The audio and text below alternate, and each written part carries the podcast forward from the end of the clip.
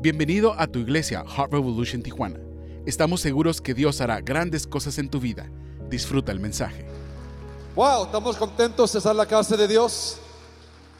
Mira, ¿por qué no saludas al que está a tu lado? Dile que qué guapo te miras hoy, qué bueno que venir, chócale, así ya sabes.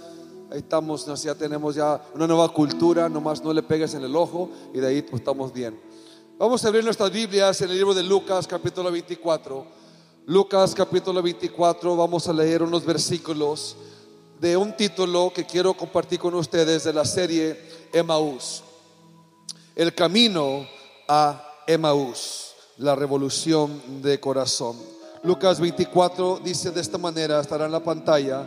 Dice, ese mismo día, dos de los seguidores de Jesús iban caminando al pueblo de Emaús, a unos 11 kilómetros o 7 millas de Jerusalén al ir caminando, hablaban de pronto, hablaban, de pronto Jesús mismo se apareció y comenzó a caminar con ellos. Me encanta esa porción, me encanta. Pero Dios impidió que lo reconocieran.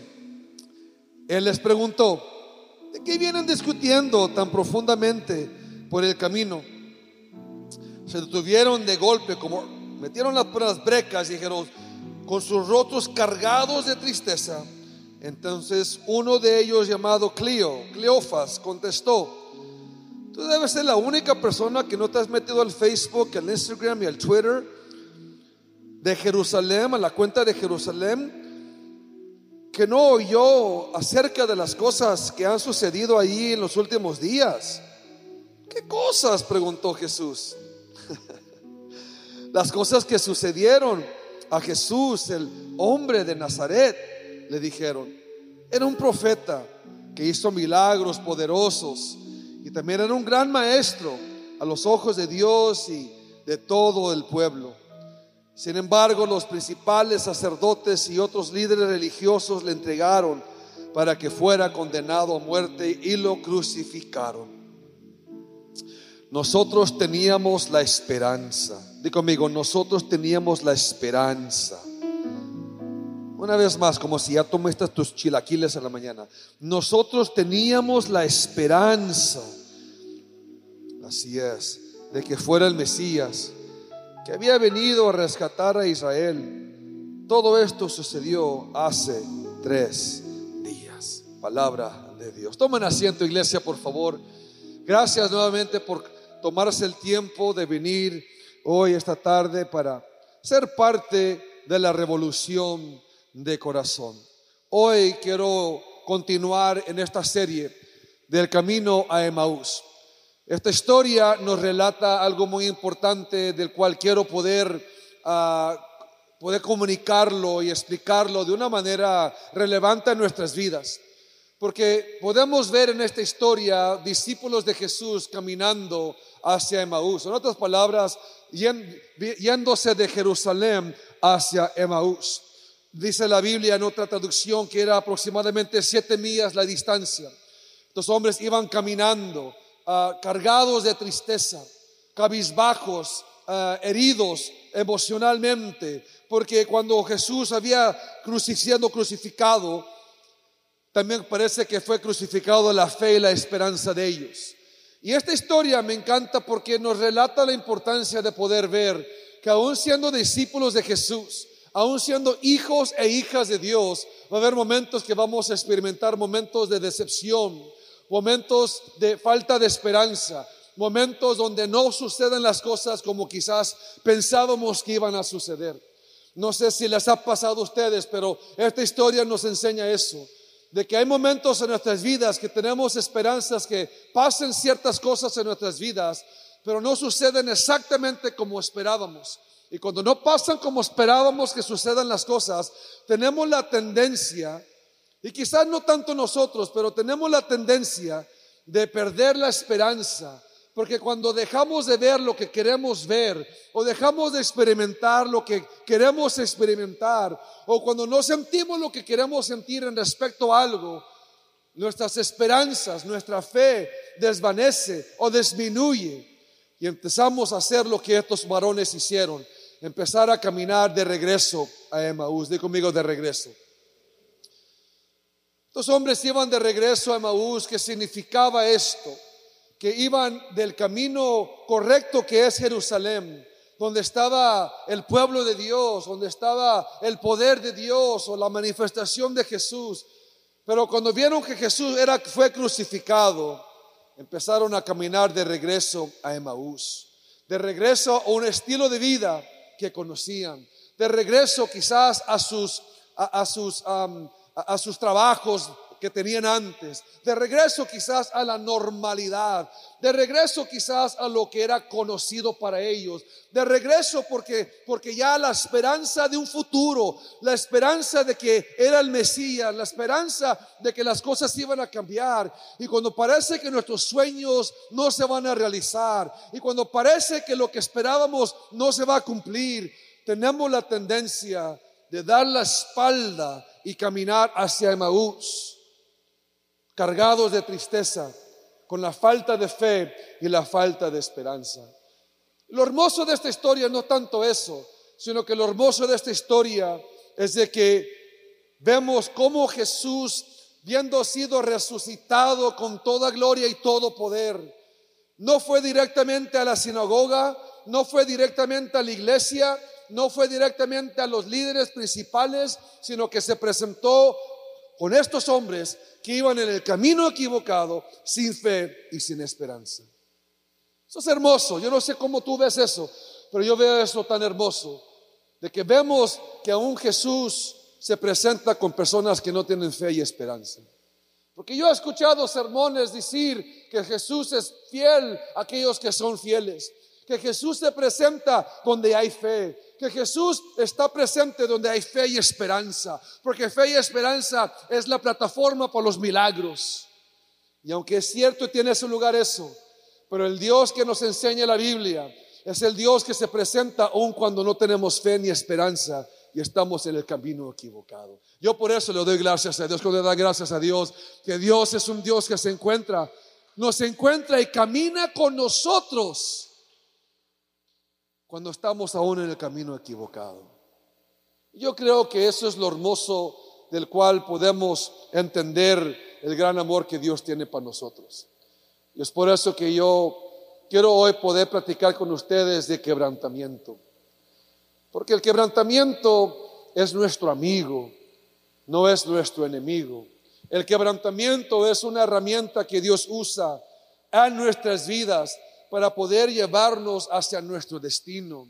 El quebrantamiento no es algo que nos gusta escuchar. Es más, venimos a la iglesia para que nos hablen de las bendiciones de Dios. Venimos a la iglesia para que nos digan que Dios nos ama y que Dios nos perdona y que Dios nos va a bendecir y que Dios tiene promesas para nosotros y que Dios levanta a los muertos y que Dios va a hacer esto y que Dios va a hacer aquello. Y si es cierto, si lo hace, si lo puede hacer y si lo va a lograr en nuestras vidas pero también en el proceso de la vida, en el camino a Emaús o en la revolución de corazón.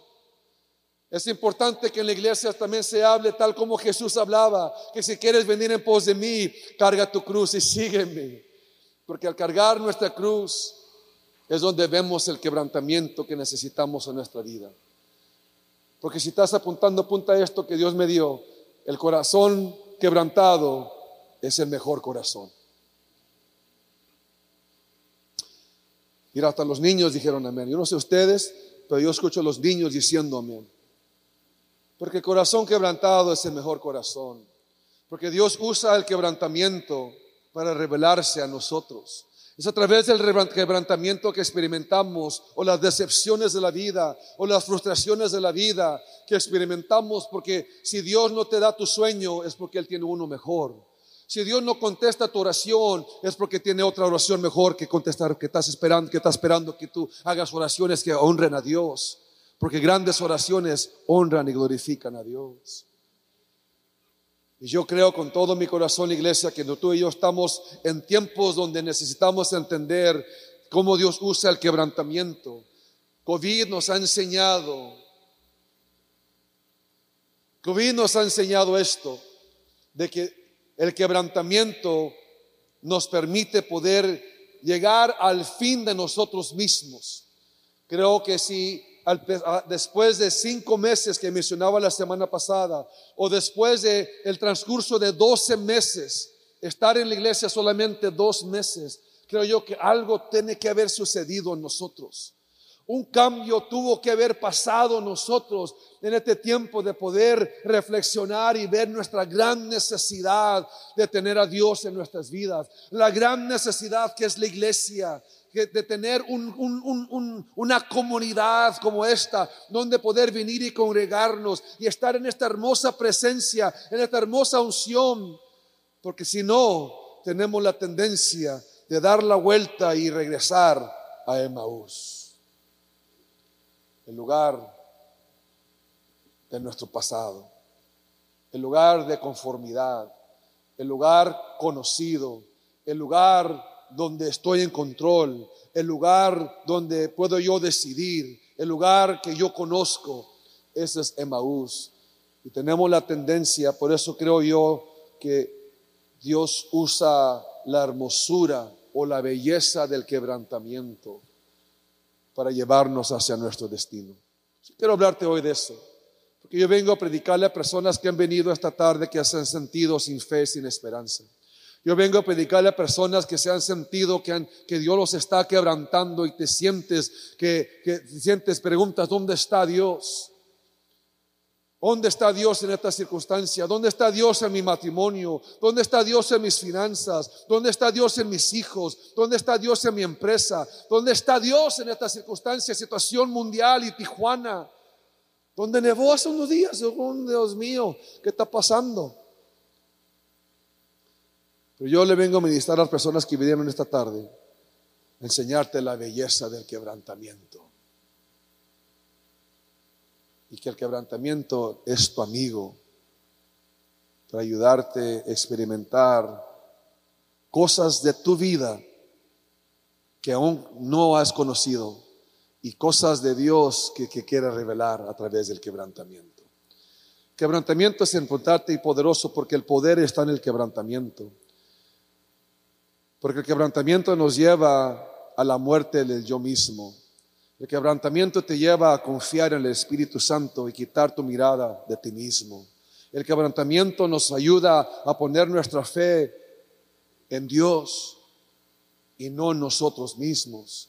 Cuando nuestra fe y nuestra esperanza está en lo que yo puedo hacer, en lo que tú puedas hacer, vamos a llegar a dos cosas en nuestra vida vamos a llegar a la vergüenza y a la escasez. Cuando todo se trata de nosotros, nuestro destino es vergüenza y escasez. Pero con Cristo llegamos a experimentar la vida y la vida eterna. Con Cristo llegamos a experimentar lo máximo que es la vida que Él vino a darnos, porque Él vino a darte vida y vida en abundancia. Eso es el poder del quebrantamiento.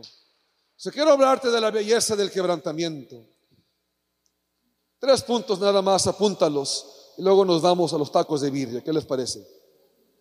Ahora sí hay amenes. La belleza del quebrantamiento número uno es que el quebrantamiento cambia nuestro rumbo. El quebrantamiento cambia nuestro rumbo.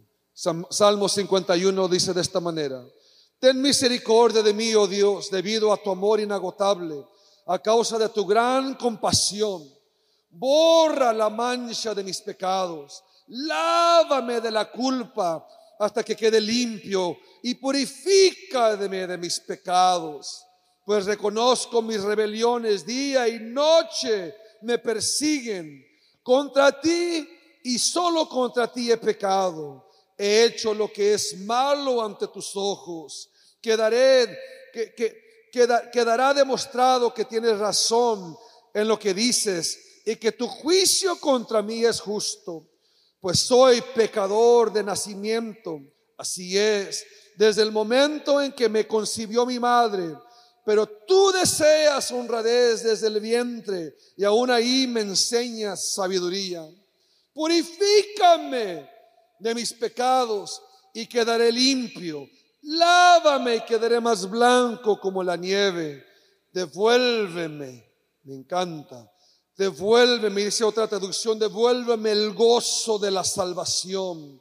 Deja que me goce ahora que me has quebrantado. Deja que me goce ahora que me has quebrantado, deja que me goce. Yo no sé cuántos de ustedes encuentran gozo en el quebrantamiento, pero me encanta que David está diciendo, deja que me goce en el quebrantamiento que me has dado, porque en el quebrantamiento es donde puedo experimentar un cambio de rumbo, una transformación de corazón, una revolución de mi vida a través del quebrantamiento, porque el quebrantamiento es la respuesta apropiada a nuestro pecado. Cuando reconocemos que fallamos y reconocemos que de nuestro nacimiento nacimos de pecado y vivimos en pecado, la única respuesta apropiada a esa condición de vida es el quebrantamiento, que brote de nosotros un gemir, un llanto, una oración que dice, límpiame y seré limpio, lávame con tu sangre y seré blanco como la nieve,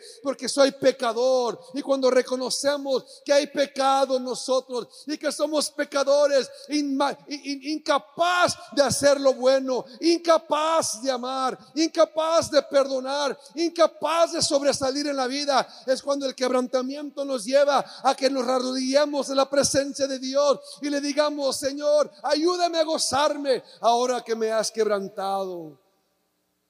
Porque el gozo viene no tanto en el quebranto, sino en el hecho de que nuestro rumbo de nuestro destino ha sido cambiado.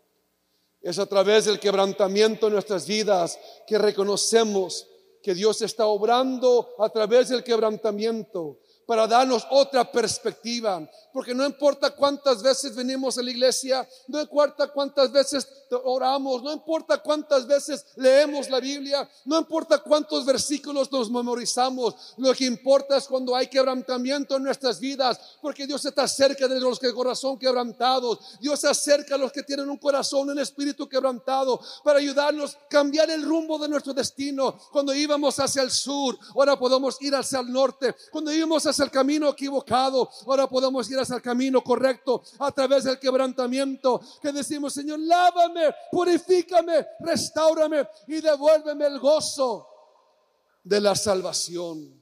Perdemos, yo soy de las personas y, y si quizás esto te, te, conmueve o te roza equivocadamente. Yo soy de las personas que creo que cuando nosotros nos entregamos a Cristo, somos salvos por la eternidad. Porque si, yo no hice nada para ganarme mi salvación, solamente creer en el precio que Él pagó, yo soy salvo por la eternidad. Que mi salvación ha sido pagada con la sangre de Cristo. Y si yo no hice nada para ganármela, yo no puedo hacer nada para perderla. Si puedo yo entrar en pecado, si puedo caer y si puedo perder el gozo de la salvación, pero mi salvación fue pagada por el precio de la sangre de Cristo. Y David le está diciendo, devuélveme el gozo de mi salvación.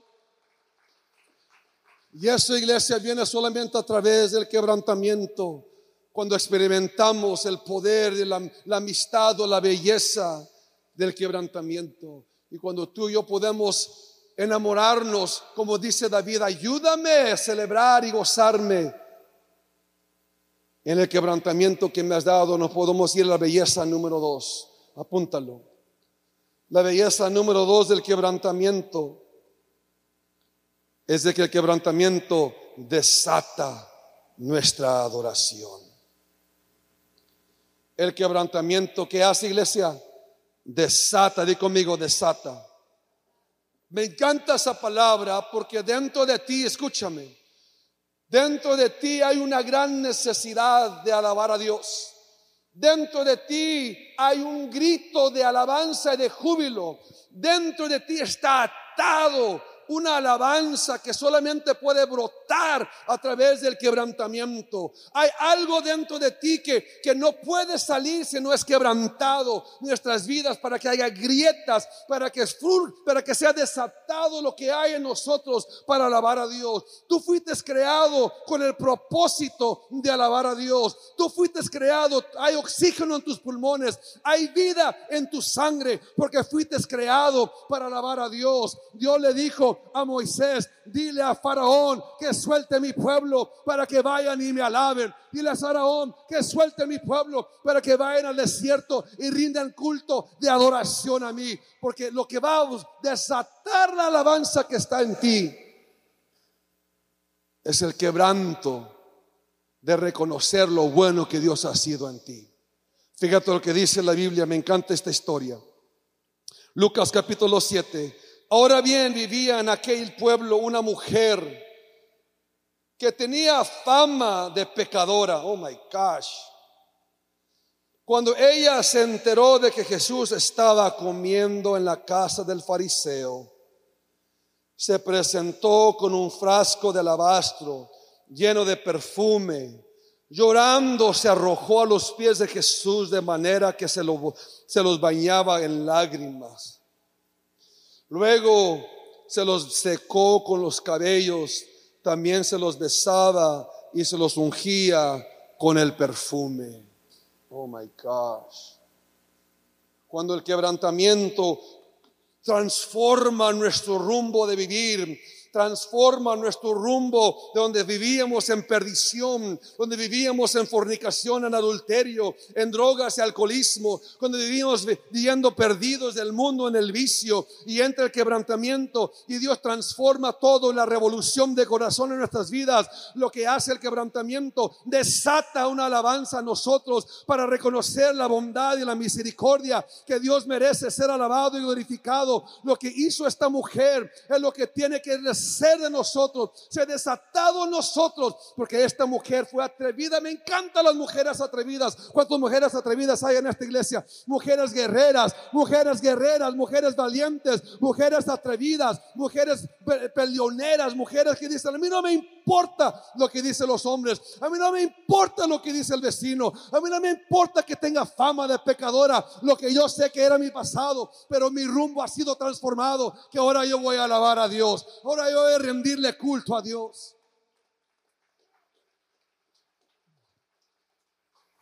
Creo que a veces no entendemos lo que esta mujer hizo.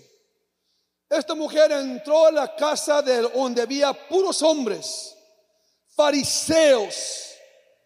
Fíjate lo que pasa, lo que hace la religión. La religión se conforma con un sistema de Cristo. La religión se conforma con una ah, con un módulo o con un ejemplo o con un sistema que refleja a Cristo a su manera. Pero la religión nunca te va a llevar a realmente adorar y glorificar a Jesús. Porque la religión te hace sentir que tú le estás haciendo un favor a Jesús el hecho de que estás en la iglesia. De que tú le estás haciendo el favor de que viniste. Tú le estás haciendo el favor de darle diezmo. Tú le estás haciendo el favor de darle ofrenda. Tú le estás haciendo el favor de levantar las manos. Y cuando esta mujer entró, no entró a un servicio de adoración, no entró a un servicio donde estaban los fariseos, los que conocían la palabra, los que conocían las promesas de Dios, no estaban alabando a Dios, no estaban adorando a Jesús, porque no reconocían quién era. Y lo que, los, los que han sido quebrantados son los que alaban, los que han sido perdonados son los que glorifican, los que reconocen a Jesús son aquellos que han sido perdonados y redimidos y restaurados, los que merecen los que honran y glorifican a Dios son aquellas personas que entienden que si no fuera sido por Jesús, seguimos en la perdición, seguimos en el alcohol, seguimos en la droga, seguimos en la fornicación, porque mente los que hemos sido quebrantados somos los que adoramos y glorificamos a Dios. ¿Cómo se atreve esta mujer a entrar en el cuarto donde hay hombres? Porque las mujeres no tenían voto, las mujeres no se les daba su lugar, las mujeres no se les daba ni respeto. Pero esta mujer entró donde estaban los hombres. No nomás una mujer, una prostituta, ¿Cómo se atreve a entrar con su minifalda, con sus, con su, con su, con sus pelos locos y sus tatuajes y, su, y, su, maquillaje, representando una mujer que no es digna de estar en la presencia de Jesús? Pero ella no le importó dónde tuvo que entrar. Lo que ella supo es de que si no hubiera sido por Jesús, mi vida seguiría en, el abandono, en el dolor, en el rechazo, en, en la muerte de mi vida espiritual. So entró y la Biblia dice que se acercó detrás de él y de repente Jesús empezó a sentir las lágrimas calorosas caer de sus, de sus ojos, de sus cachetes y tocarlos sus pies por las lágrimas de una mujer agradecida por lo que Jesús se había hecho Porque el quebrantamiento desata tu adoración. El quebrantamiento desata tu alabanza. Como muchos de ustedes vinieron esta tarde, vinieron solamente porque quieren alabar a Dios, porque reconocen que si no hubiera sido Jesús en tu vida, ¿dónde estuviera tu vida? Si no hubiera sido Jesús que te levantó del pozo cenagoso, ¿dónde estuviera tu vida? Si no hubiera sido Jesús que te rescató de la jeringa en la mano, ¿dónde estuviera tu vida? Si no hubiera sido Jesús que te rescató de esa cantina, ¿dónde estuviera tu vida? Si no hubiera sido Jesús que te rescató de esa pornografía, ¿dónde estuviera tu vida. Si no hubiera sido Jesús que te sacó de las calles, ¿dónde estuviera tu vida? Por eso hoy le alabamos a Dios, glorificamos a Dios y le damos aplausos a Dios, porque Él ha sido bueno, porque Él es digno de alabanza, porque Él es digno de adoración. Porque la Biblia dice que si tú no le alabas, las piedras lo van a alabar. Porque Él es digno de ser alabado. Él es digno de ser alabado. Porque cuando tú eres infiel, Él sigue siendo fiel. Porque cuando tú y yo le damos la espalda, Él nos da la gracia y el amor.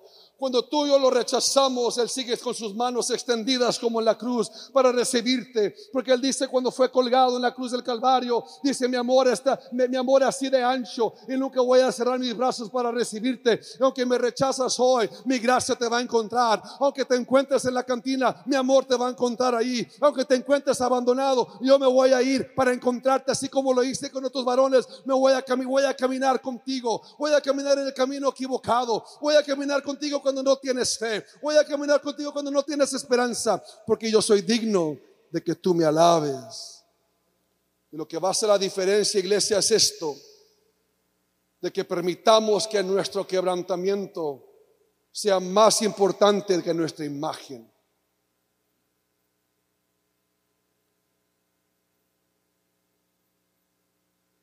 Me encanta. Tengo que irme al tercer punto, pero me encanta este punto porque si no, si dejamos de adorar a Dios en esta iglesia, dejamos de ser iglesia. Escúchame lo que te acabo de decir. Si dejamos de adorar a Dios en la iglesia, dejamos de ser iglesia. Que la razón que existe esta iglesia es para ver corazones transformados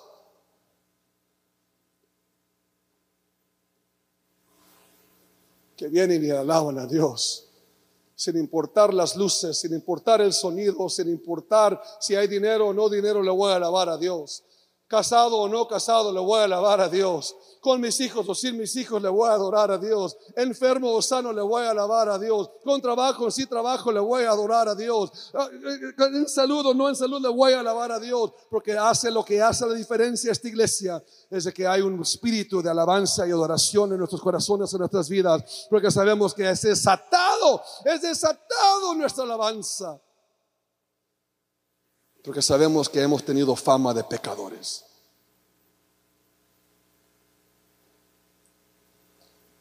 ¿Cómo se atrevió esta mujer? ¿Cómo se atrevió esta mujer a entrar donde estaba Cristo? Y la Biblia dice que soltó sus cabellos y los usó para lavar los pies de Jesús. En aquellos tiempos, cuando soltaban los cabellos, era señal de, de, prostitución, era señal de entregarse a, a ese vicio, a ese pecado. Pero esta mujer dijo, si solté mis pelos para otros hombres, ¿Cómo no voy a soltar mis pelos al hombre de hombres, el rey de reyes y el señor de señores? ¿Cómo no voy a usar mis pelos? Si solté mis pelos para aquellos, ¿cómo no voy a usar mis pelos para lavar los pies al que cambió el rumbo de mi destino, al que me perdonó, al que me levantó, al que me escondió, al que me levantó de mi pecado y de mi perdición? que cuando tú y yo somos quebrantados es desatado nuestra adoración. Y hay una adoración en ti que tiene que ser desatada, iglesia.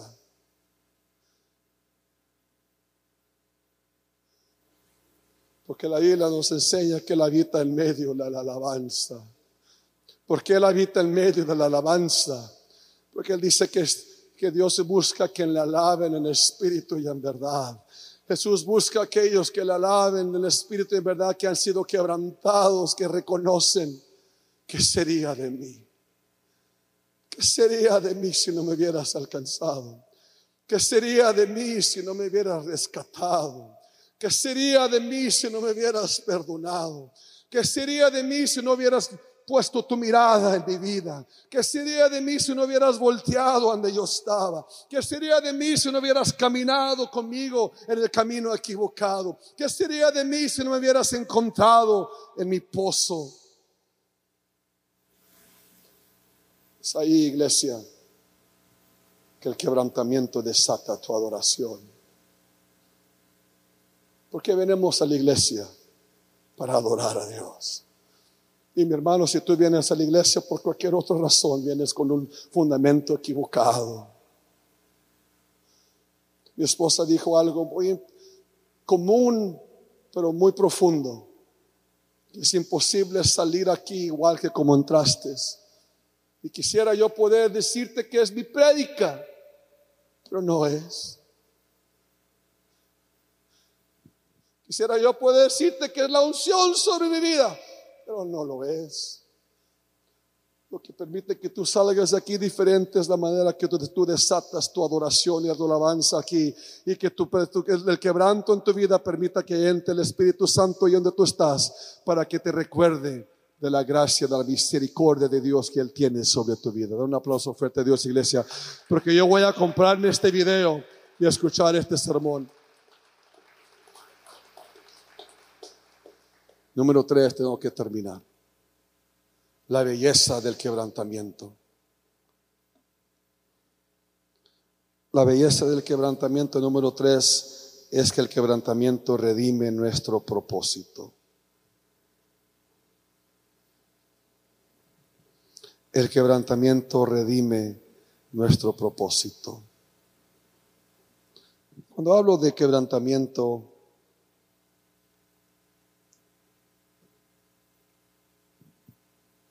es dolor, angustia, decepción. Puedo aún quizás a veces lo podemos definir como fracaso. Pero sí te puedo decir esto. Te lo voy a decir de otra nueva manera. Quebrantamiento es tu amigo. Porque el quebrantamiento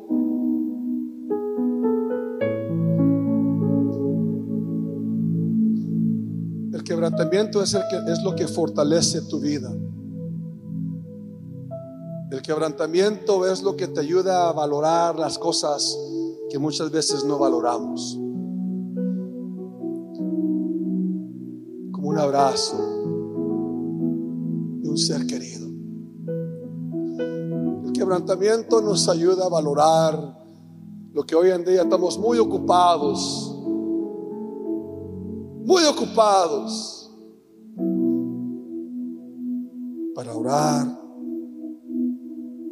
muy ocupados para tomar, sentarnos a cenar como familia, muy ocupados, muy ocupados para decirle te amo, muy ocupados para decirle gracias.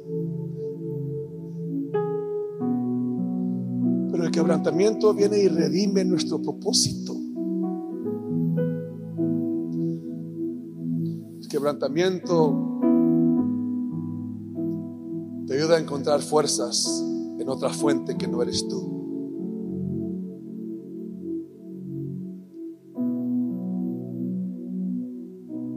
Y si examinamos estos últimos 12 meses, tenemos que reconocer que Dios ha sido bueno con nosotros. Y a cierto punto tenemos que hacernos la pregunta, porque yo he sobrevivido.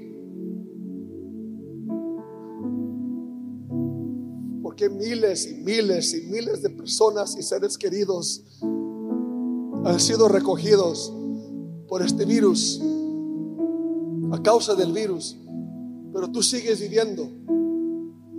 A cierto punto tenemos que detenernos y hacernos la pregunta, ¿por qué? sigo yo viviendo? ¿Será que Dios tiene un propósito aún? ¿Será que aún hay algo, un propósito que no he cumplido y Dios quiere que cumpla? Si no vemos la vida a través de ese espejo, si no vemos la vida a través de esa perspectiva, corres el riesgo de ir en el camino a Maús sin entender que tienes un propósito mayor y desvalorar el regalo más hermoso que Él te da, que es la vida. Es la vida. Es la vida.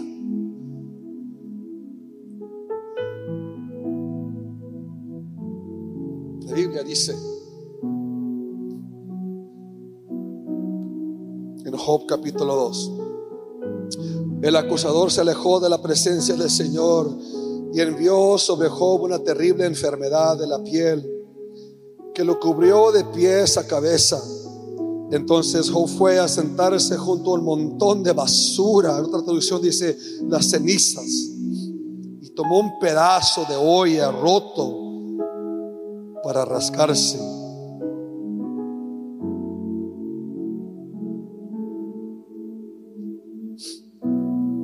¿Cómo es posible? ¿Cómo es posible que Job, que fue es describido en la Biblia como un hombre recto, temeroso de Dios y que se aleja del pecado. ¿Cómo es posible que si este hombre fue describido de esta manera, haya recibido este tipo de enfermedad? Que la Biblia dice que de cabeza a la planta de los pies. No nomás eso, perdió su familia, perdió sus ingresos, perdió sus hijos, perdió sus amigos, perdió su salud, perdió su terreno. Pero a pesar de todo eso, Job dijo estas palabras Desnudo vine y desnudo miré. Dios dio, Dios quitó. A Él siempre sea la gloria. Porque cuando estamos sentados en la ceniza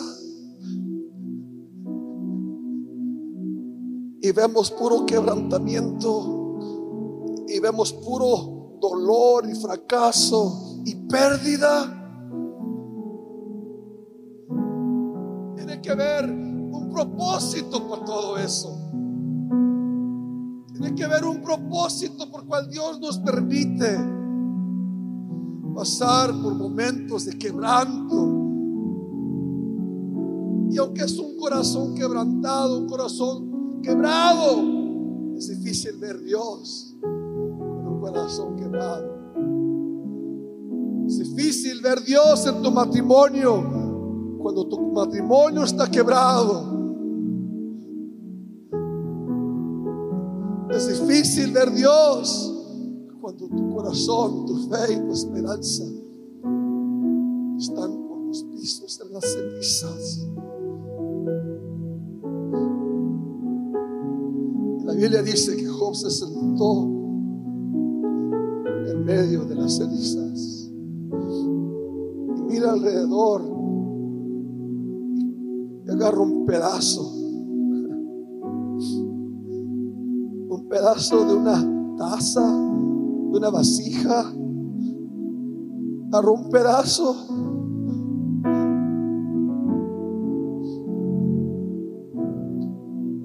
Un hombre en pedazos agarró otro pedazo traer alivio a su cuerpo. Que dice la Biblia que usó el pedazo para rascarse sus llagas, llenos de sangre, de pus, de dolor, de angustia.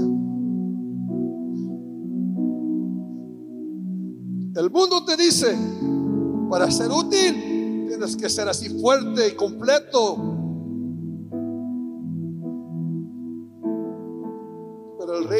Te dice, si quieres ser útil, tienes que ser quebrantado. Porque solamente los quebrantados. Job no agarró una taza para traerle alivio. Job agarró el pedazo que pudo relacionarse con su quebrantamiento sanar. Yo sé que muchos de ustedes entraron hoy preguntando, ¿dónde está Dios? Porque veo unos pedazos en mi matrimonio. Si te puedo ser sincero, después de 26 años de casado con mi esposa, no son los no son las vasijas que hace mi matrimonio fuerte y hermoso. Son los pedazos.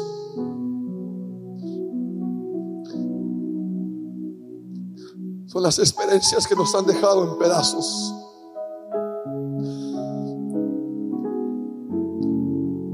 Porque lo que lo que no me permite darle la espalda a mi esposa y a mis hijos no es tanto que la amo, de tantos pedazos que hemos conquistado en la vida.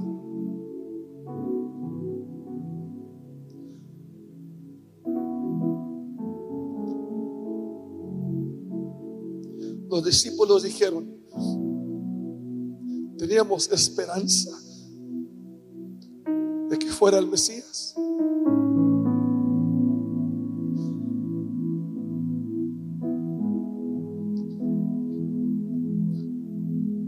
Teníamos esperanza de que ya a este tiempo ya estuviera casada. Tenía la esperanza que iba a tener hijos y aún no los tengo. Tengo la, tenía la esperanza de que mi matrimonio iba a llegar a los 50 hasta la muerte nos separa.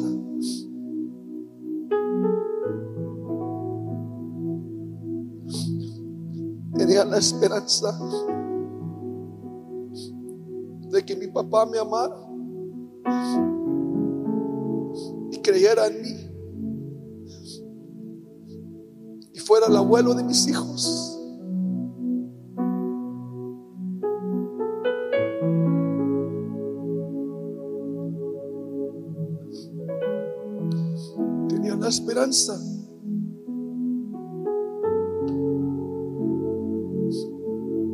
Abrí mi negocio con la esperanza de que sea exitoso.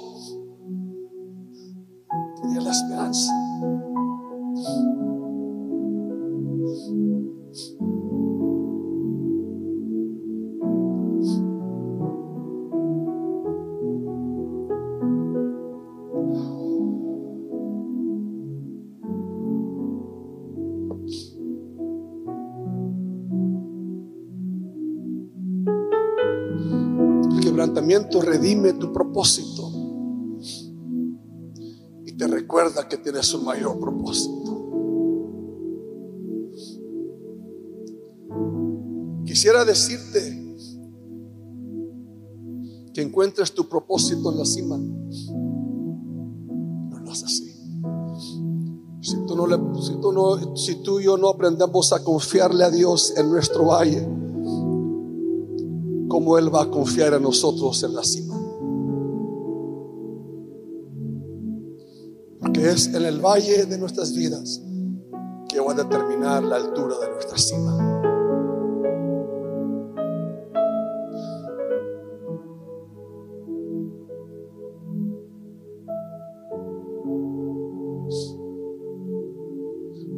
solamente las personas quebrantadas.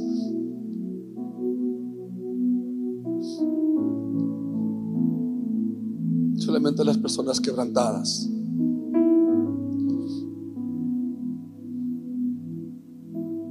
las personas que pueden traer alivio a personas quebrantadas. Ponte de pie conmigo, por favor.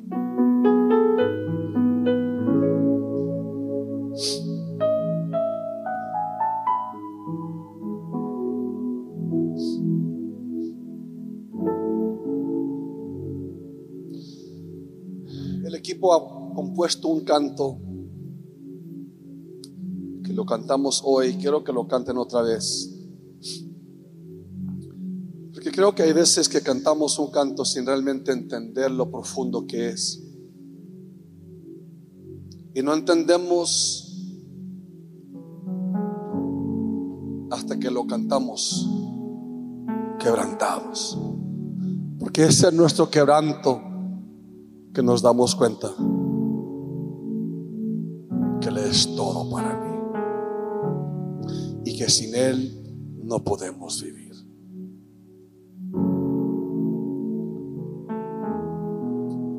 Si tú entraste esta tarde y te identificas con lo que te estoy ministrando, quiero que pongas tu mano derecha sobre tu corazón. Quiero orar por ti. Cierra tus ojos, Padre, yo te pido por cada matrimonio aquí, por cada varón, por cada mujer, que aún en su quebranto, Señor, dudan, cuestionan, pero así como estos discípulos iban en camino a Maús, decepcionados, cargados de tristeza, no pudieron reconocerte. Y no fue hasta que tú los quebraste y quebraste el pan frente de ellos que reconocieron quién tú eras. Porque es en el quebrantamiento donde es revelado que has estado con nosotros cada paso del camino que hemos tomado. Y yo extiendo mis manos sobre ellos. Que tu gracia y tu misericordia y tu presencia y tu propósito se cumplan sus vidas. Fortalece su fe. Que no se rindan y que no avienten la toalla, sino que sigan caminando, sigan caminando, sigan alabando, sigan llorando y sigan permitiendo que quebranten nuestros corazones y que desate alabanza a nosotros, desate la alabanza que hay en lo, en lo profundo de nuestro ser